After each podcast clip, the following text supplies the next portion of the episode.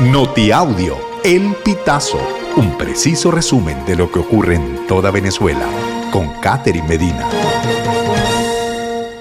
Saludos estimados oyentes. A continuación hacemos un repaso informativo por las noticias más destacadas hasta este momento. Comenzamos. Simulacro de referendo sobre el Esequibo. Caraqueños hicieron colas en el oeste. El Pitazo constató en recorridos por centros de votación del oeste de Caracas que hubo movilización de votantes con un promedio entre 50 y 100 personas en fila, en una revisión de cuatro planteles, algunos con igual número de filas dentro de sus instalaciones. La aglomeración de personas en los centros de votación estuvo asociada al número de puntos habilitados para la consulta. Solo 800 este domingo 19 de noviembre para el simulacro, frente a casi 15.000 que estarán abiertos el 3 de diciembre, fecha en la que se celebrará el referendo. En Mérida, unos 200 jubilados de CanTV exigen acceso a la salud. Representantes de la Junta Directiva de la Asociación de Jubilados, Pensionados y Sobrevivientes de la CanTV protestaron el martes 14 de noviembre frente a la sede del organismo en el centro de Mérida para exigir acceso a la salud y medicamentos. El grupo de jubilados y pensionados pidió con consignas y pancartas el cumplimiento del anexo C de la actual convención colectiva, en especial en lo referente a la salud y una pensión justa, según lo descrito en la convocatoria de la protesta. Cerrada Troncal 10. Mineros denunciaron desalojo y choferes están varados.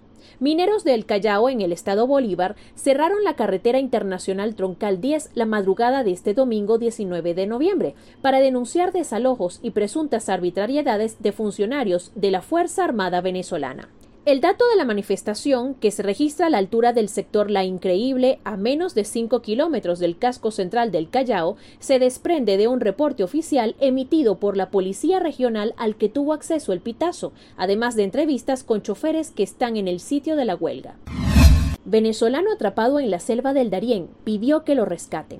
Un migrante venezolano identificado como Robin Chávez quedó atrapado y lesionado durante su travesía por la selva del Darién, de acuerdo con un video publicado en Instagram por Roberto Bermúdez, un usuario que difunde desde 2020 información y denuncias sobre lo que sucede en esa peligrosa ruta migratoria en la frontera entre Colombia y Panamá.